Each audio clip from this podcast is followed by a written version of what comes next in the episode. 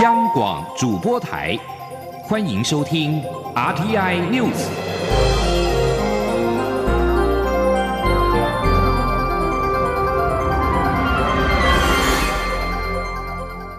听众朋友您好，欢迎收听这节央广主播台提供给您的 RT News，我是张顺祥。二零一九年与我断交的太平洋国家吉里巴斯预定下个星期选举总统。外交部发言人欧江安今天回应媒体询问的时候表示，我方将会持续秉持中立原则，密切的关注吉国总统大选结果以及未来新政府的外交政策走向。央广记者王兆坤的报道。外交部发言人欧江安表示，吉里巴斯总统马茂及其政府因为接受中国利诱，二零一九年骤然决定与台湾断交，此举其实有违该国民主法治程序，更不符合吉国民众期待，而引起该国政界与人民的严厉批评声浪。欧江安指出，马茂所属执政党在四月的国会大选已失去多数席次，同时造成该党分裂。吉国预定下周进行总统选举。我方会持续关注后续发展。欧江安说：“台湾这边呢，我们会持续的秉持中立的一个原则，会密切的来关注吉里巴斯总统大选的结果，还有新呃这个吉里巴斯这个新组合的这个政府他们的一个外交政策的一个走向。”欧江安表示，台湾与吉国维持外交关系期间，对其基础建设、教育。农业、卫生等领域都鼎力相助，各项合作计划直接加惠人民，不仅人民有感，成果也有目共睹。台湾很骄傲适用以人为本合作模式，常年持续协助，并赢得极国政界、民间的感念与赞扬。中央广播电台记者王兆坤台北采访报道。交通部长林佳龙今天上午出席一场研讨会的开幕致辞之后，针对媒体的关切，俗称武汉肺炎的二零一九冠状病毒疾病在北京死灰复燃的现象，是否会延宕台湾边境松绑的时程呢？林佳龙表示，不止中国大陆、日本以及韩国在解封之后，也都出现了类似的情况，因此国际疫情必须要更舒缓，国门才会比较大幅度的打开。记者吴丽君的报道。国家运输安全调查委员会十六号在民用航空局举办二零二零运输高阶主管安全管理系统研讨会，交通部长林佳龙应邀出席开幕致辞。会后面对媒体关切，北京武汉肺炎疫情死灰复燃，是否会延宕交通部原本规划的边境松绑时程？林佳龙则表示，目前交通部在中央流行疫情指挥。中心的边境防疫组未来将依照疫情中心的判断，针对不同国家地区的疫情分级渐进式的松绑。针对中国大陆、日本、韩国都在解封后出现死灰复燃的现象，政府会密切关注作为边境是否开放的依据。至于目前的政策，依旧是境内松绑，边境风险严管，因此国。国际疫情必须更舒缓，国门才会比较大幅的打开。他说：“我们大概的判断就是，国际疫情必须要更舒缓之后，啊，我们国门才会比较大幅的打开。而在这个之前，我们就是以国内的内需市场，尤其是观光产业，希望能够来带动，因为台湾。”我想是非常可以安心旅游的地方。此外，由于纾困二点零即将于六月底到期，而针对受边境管制影响，无法在接下来的七八九月复苏的产业，例如出入境旅行社、机场免税店、机场客运以及航空业及地勤等，交通部也已向行政院争取推出纾困三点零，预计六月底前正式宣布，希望保。助产业的元气，同时透过政府点火，带动市场热络发展。林佳龙同时也鼓励国人利用即将来临的安心旅游，扩大国旅补助，多去旅游体验，认识台湾这个海洋国家。甚至在三十而立的时候去做三件事，包括登百越、环岛旅行，以及前往离岛体验那些特殊的地质生态还还有文化。中央广播电台记者吴丽君在台北采访报道。立法院将在六月二十九号召开临时会。台派联盟今天呼吁立法院将护照条例第七条的修正草案以及华航去中国化的提案排入到临时会的议程，避免台湾被误认为是中国的窘境，并进一步突破中国对台湾的外交封锁。记者欧阳梦平的采访报道。由十多个本土社团组成的台派联盟，十六号召开记者会，促请立法院在六月底召开的临时会中，尽速通过护照及华航证明案。台湾社社长李川信表示，台湾民众自认是台湾人的比例已经超过八成，这是长期的趋势。中华民国的名称在国外很容易被误认为中国，这对台湾人的伤害相当大。他认为，台湾在防疫及振兴经济方案上都超前部署，在台湾证明及国家正常化上也应该超前部署。现在全世界都肯定台湾的防疫，正是关键时刻。立法院应该尽速反映民意，而护照、飞机也算是宣扬台湾价值的重要象征。他们期待立法院各党团能通过华航证明案及护照证明案。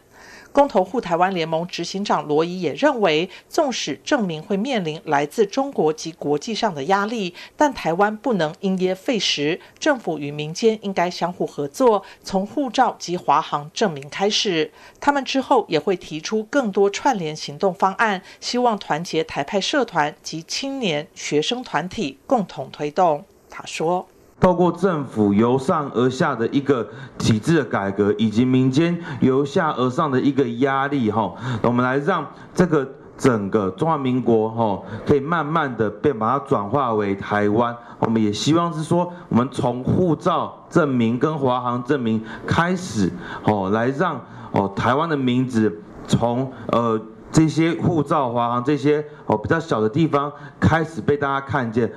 台湾陪审团协会理事长郑文龙则表示，即使目前无法全面让护照证明，但可以修改护照条例第七条，允许发行封面及发照机关分别是中华民国或台湾两种护照，让人民自行选择护照上是否出现 “China” 的字样。台派联盟召集人张灿宏也指出，护照证明及华航证明案在立法院已经进赴二读，交付党团协商。他们会向朝野各党团游说，让台湾走向正确的道路。中央广播电台记者欧阳梦平在台北采访报道。现行政府的租金补贴采齐头式的发放，只要是符合资格，不分所得，一律补贴相同的金额。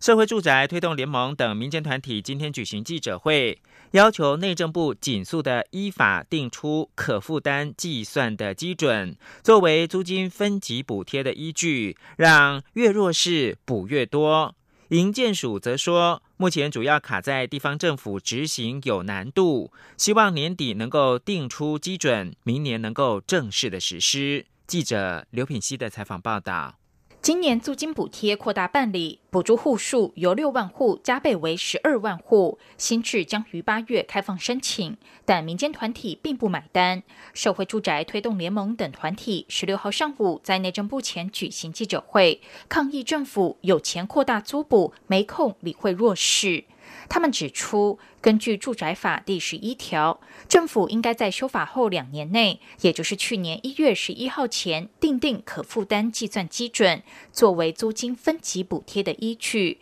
但内政部迟未公布，导致低收入者与月薪三万五的上班族领取相同金额的租金补贴。对于弱势者而言，领取租金补贴后，还是未达租金可负担标准，根本补不够。台湾芒草心慈善协会秘书长李英姿说：“以我们的一个每个月领大概八千块的补助的北北，他也曾经抽到过社会住宅。”在一些补助的计算之后，他每个月要负担五千块，他就可以住进去美轮美奂的社会住宅。但是他后来放弃了，他选择还是以去申请呃每个月五千块的租金补助，然后他在万华租了一个大概也就是五千块左右的一个很破旧的小雅房，这样子会让他每个月不用再多付出任何的租金。驻盟等团体要求内政部尽速依法公布可负担计算基准，而且承诺具体时程，并呼吁在可负担计算基准公布后，重新盘点社会住宅包租代管等政策，给予分级补助。应邀出席记者会的内政部营建署国宅组组长欧振兴表示，执行租金补贴的单位是地方政府。由于地方政府有疑虑，认为以此计算后，有些人的租金补贴将减少，因此营建署仍在持续沟通，预计在年底定出计算基准，并在明年实施。央广记者刘聘熙在台北的采访报道。国际新闻。美国国防部长艾斯培十五号推文表示，将与日本、南韩、纽西兰、澳洲、东南亚国家与其他太平洋岛国持续的建立更紧密关系，也重申对民主台湾的承诺。艾斯培十五号上午在官方的推特分别发出了三篇推文，他在其中一篇推文当中表示，与其他太平洋岛国建立更紧密关系，维持对民主台湾承诺。而美国国会参议院军委会日前通过预算，总额高达七千四百零五亿美元的二零二一财政年度国防授权法的法案摘要当中，也表达对台湾关系法的承诺，并支持深化双边关系。法案也通过了建立太平洋威慑倡议摘要，指出美国在印太区域面临巨大威胁。这项倡议向中国传达强烈的讯号，也就是美国坚定捍卫在印太的利益。平壤当局再度警告，将对南韩采取报复性措施。官媒北韩中央通讯社今天十六号报道，如果脱北者团体执意用气球空投反领导人金正恩的文宣，北韩的军队已经准备好采取行动。北韩人民军总参谋部表示，已经在研究行动计划，重新进入因为两韩协定而非军事化的区域，并将前线转为堡垒。空飘反金正恩、批北韩人权的文宣，已经造成两韩关系紧绷。平壤当局扬言将因此切断两韩关系，并且采取报复措施。金正恩的胞妹，也就是劳动党第一副部长金宇正，十三号表示，他已经下令军队准备下阶段行动。而在日本方面，防卫大臣河野太郎十五号宣布，停止新型的陆上配备型弹道飞弹防御系统“陆基神盾”计划。日本弹道飞弹防御计划将做根本性的大调整。陆基神盾是日本政府计划引进美国制的新型拦截弹道飞弹系统，部署在山口县以及秋田县的日本自卫队演习场。为了开发使用陆基神盾飞弹，近十二年来，日本方面负担了一千一百亿日元，折合新台币三百零九亿元，而美国方面也负担了超过这笔金额的费用。如果还要开发新的飞弹系统，可能要花同样的时间跟经费。河野说，考虑到成本跟时间，决定要停止陆基神盾的部署计划。最后关注的是美国。美国总统川普十五号宣布，他将削减半数驻德国美军，理由是德国拖欠对北大西洋公约组织的经费分担，并且在贸易上不公平的对待美国。目前总共有大概五万两千名的美军驻守德国。川普对记者说，将降低数量，减少为两万五千人。自二战结束以来。美国派驻军队在重要的地缘政治国家，在冷战时期形成北约组织国家对抗苏联集团的主体。在上个星期，媒体传出川普将削减驻德美军之后，德国的资深政治人物曾经表达忧心。观察家则是认为，此举将破坏北约组织的安全。而此外，美国一架 F 十五战机十五号上午从英格兰东部的空军基地起飞，在执行任务时坠入到北海。而美国的空军声明表示，目前英国的海岸巡防队已经找到了遗体。新闻由张顺祥编播。我是黄宣荣医师，指挥中心鼓励民众例行防疫新生活运动。民众外出购物时，请务必配合业者的防疫措施，例如量测体温、清洁双手等，请与他人维持一点五公尺的社交距离，或全程佩戴口罩，避免用手重复触摸商品。结账排队时，与其他消费者维持适当的距离。购物结束后，最好可以用肥皂洗手。有政府，请安心。资讯由机关署提供。这里是中央广播电台台湾之音，欢迎继续收听新闻。欢迎继续收听新闻，我是陈怡君。为了协助学术界开发更多更好的 AI 系统晶片。国家实验研究院台湾半导体研究中心今天宣布开发出人工智慧系统晶片设计与验证平台。学界只要专注于开发 AI 系统晶片的关键技术——人工智慧加速电路，就可以设计出完整的 AI 系统晶片，大幅降低开发的时间以及成本。记者杨文军的报道。国研院指出，AI 系统晶片设计复杂度极高，需具备许多尖端且艰深的技术，如大数据分析、深度学习演算法、硬体 IC 设计实现、晶片验证与量测等，并需耗费大量人力、时间与金钱，因此垫高了 AI 晶片的设计门槛，推延了 AI 晶片的开发。国研院半导体中心开发出人工智慧系统晶片设计与验证平台，让学界可专注于开发 AI 晶片中的关键技术——人工智慧加速电路。搭配此平台，就能顺利将创意发想转换成完整的 AI 晶片，时程将大幅缩短。国研院半导体中心副研究员张玉仓说：“也就是呢，此 AI 平台呢，提供了一站式从 AI 晶片设计平台。”模拟验证环境到晶片下线制作的完整解决方案，学校呢只要采用此平台，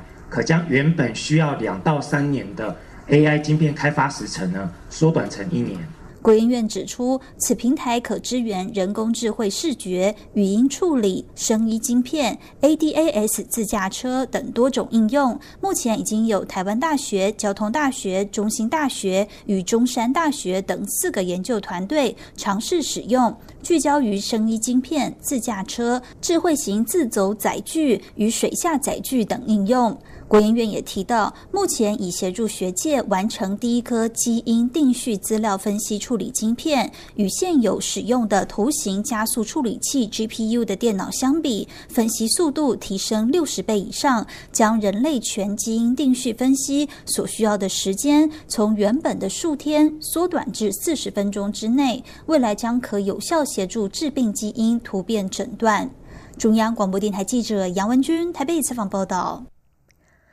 中国爆发新一波的俗称武汉肺炎的 COVID-19 疫情，引发全球第二波疫情再起的疑虑。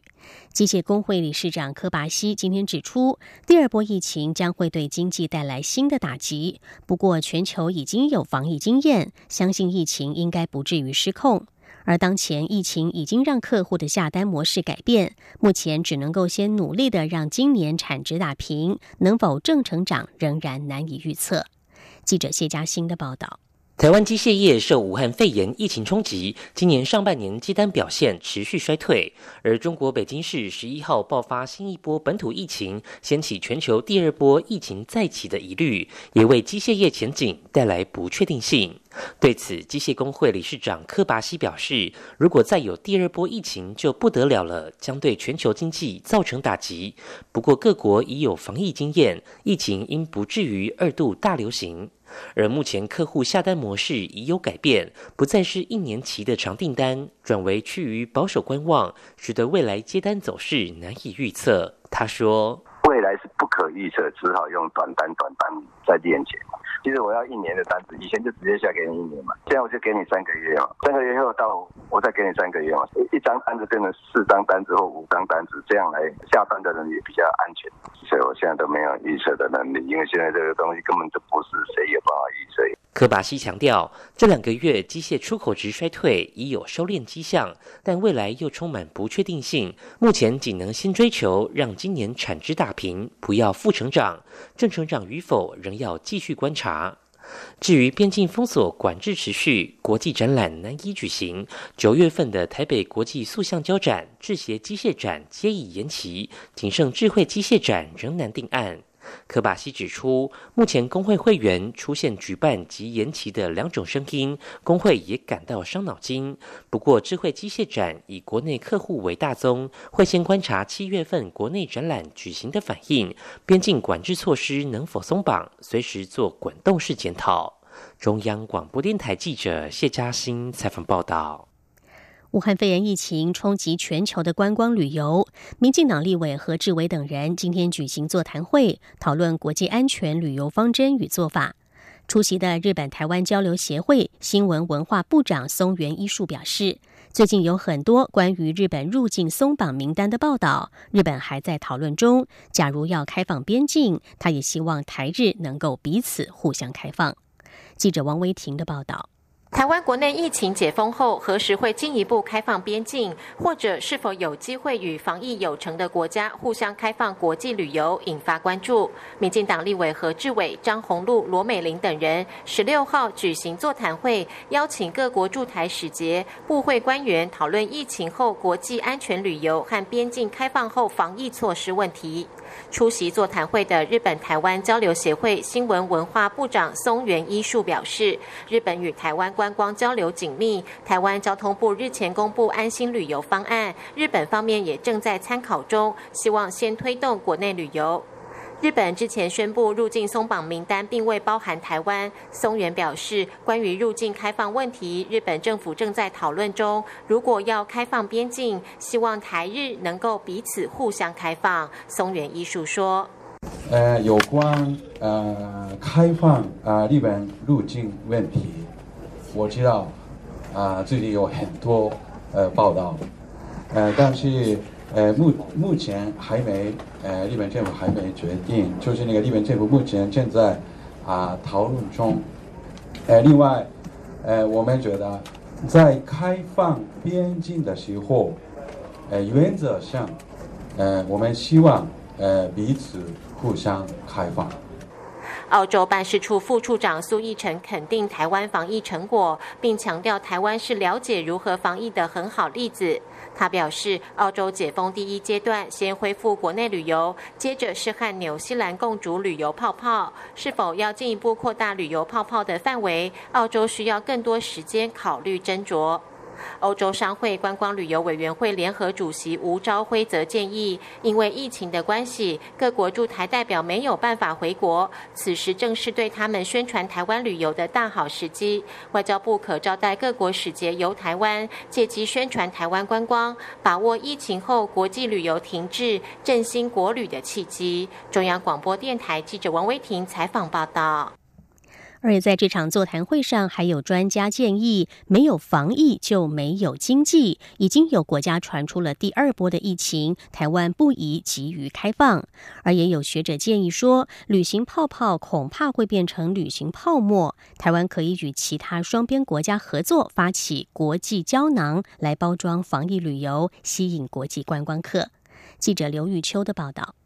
国际武汉肺炎疫情有趋缓迹象，各国积极振兴观光产业，拟以旅游泡泡形式对合作的国家放宽旅游限制，入境也无需隔离。民进党立委何志伟等人十六号举办座谈，讨论台湾是否进一步开放国际旅行政策，以及如何运用防疫优势成为国际开放的对象。台湾经济研究院研究员卢俊伟表示，这一波疫情对经济伤害很大，以国人一年出国一千五百万人。次计算，如果皆以伪出国的方式在台湾旅行，能创造的产值最多三百多亿。但国外旅客来台的产值一年就有一千多亿，国外旅客创造的效果远高于国人的伪出国旅游。不过，卢俊伟也提醒，没有防疫，没有经济，不能因为国外旅客带动的产值效果很大，就急于开放。台湾智库副执行长董思琪也说，台湾的防疫是超前部署，但包括北京、日本东京可能传出第二波疫情，台湾不能掉以轻心。而对于许多国家推出的旅行泡泡，他担忧可能会变成旅行泡沫，建议台湾可运用防疫经验，与其他双边国家合作发起国际胶囊，包装防疫旅游、安心旅游，可以创造更好的观光附加价值。当然，我们跟其他国家双边的合作，或是组成国际旅游联盟是非常重要的。那个发起一个呃，被叫做这个国际胶囊啊，呃，泡沫可能会破掉嘛，胶囊这个大家旅行的时候，你要吃药的时候，你带着，它有一个保护的效果，那你吃下去不伤身，那说不定会是一个比较好的。呃，一个重点。民进党立委郭国文也认为，先有防疫，才有经济。国内疫情缓解，让大家想要解封，但国际疫情趋势仍在大胆与小心之间。若过于大胆，恐会陷入境外管理的漏洞。民进党立委张宏禄也直言，他不认同旅游泡泡。台湾人要到国外旅游，仍令人担心。逐步开放会是比较安全的做法。中央广播电台记者刘秋采访报道。国际消息：美国国会众议院外交事务委员会共和党团在十五号发表了美国抨击中国隐匿疫情之后首份针对了 COVID-19 起源及爆发过程的初步调查报告。这份长达五十页的调查报告显示，中国从未正式的向世界卫生组织 WHO 通报疫情，而且首例病例可以追溯到去年的十一月中旬，随后发展已经可以确认是人传人早期迹象。报告也提及，台湾向 WHO 发出的讯息并没有获得重视，WHO 处理过慢，导致后来全球大爆发。最后报告更建议要撤换 WHO 的高层，要求展开国际调查以及修改国际卫生条例。根据众议院共和党团所公布的这份调查报告，世卫组织一直到今年的一月四号才公布其对武汉爆发疫情所掌握的资讯。这份报告的尾声提出了三点建议，包括撤换世界卫生组织领导人，针对中国共产党在大流行爆发初期隐匿信息的行为展开国际调查，以及改革国际卫生条例。报告还呼吁美国应该和理念接近的世卫组织成员国以及台湾展开国际合作调查，追究中国共产党在疫情爆发初期隐瞒信息的行为，以及 WHO 未履行国际卫生条例义务的责任。不过，共和党团的报告中并不认为美国退出或是建立一个与 WHO 分庭抗礼的国际组织是一条正确的道路。再来关心全球的疫情统计，全球俗称武汉肺炎的 COVID-19 确诊病例在十五号已经突破了八百万关卡，其中美国依然是全球疫情的核心，两百多万确诊数占了全球总数大约百分之二十五，但是增加幅度最快的是拉丁美洲，总确诊数占了整体的百分之二十一。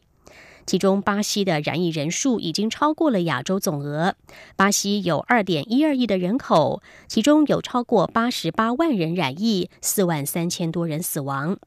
而在全球重灾区美国，华盛顿大学的健康剂量评估研究中心最新预测显示，重启经济活动之下，到了十月初，美国预料会有二十万多人染疫身亡。至于在亚洲，北京市新爆发的疫情备受关注。根据北京官方的通报，中国大陆十五号新增 COVID-19 确诊病例有四十例，其中本土占了三十二例，境外移入八例。北京市从十一号爆发本土疫情以来，累计确诊数已经达到了一百零六例。美国国务卿蓬佩奥十七号将在夏威夷会见中国外交领导官员杨洁篪，这将是双方因为疫情而导致紧张关系激化以来的第一次高层谈判。美国有线电视新闻网 CNN 报道，蓬佩奥和杨洁篪十七号将在夏威夷珍珠港旁的西卡姆空军基地会谈。蓬佩奥渴望十六号从华府动身前往夏威夷。专家指出，美中两国关系现在正处在多年来的最低点。两国先前因为 COVID-19 疫情进行了好几个月的口水战。美国指责中国应对疫情不利，导致病毒在全球蔓延；中国则是不断的强硬宣传新冠病毒起源于美国论。根据自由亚洲电台报道，值得注意的是，蓬佩奥与杨洁篪会谈的前戏，中国官媒人民网一改先前宣传攻击的口吻，发表文章强调中美交往具有深厚的社会基础。研究中国的美国学者叶耀元认为，美中两方同时都有意愿进行会谈，两方也都有这个需求。杨洁篪是以协调能力著称，但是他也预估这次会面并不会取得很大的进展。以上 T I News 由陈义军编辑播报，谢谢收听，这里是中央广播电台台湾之音。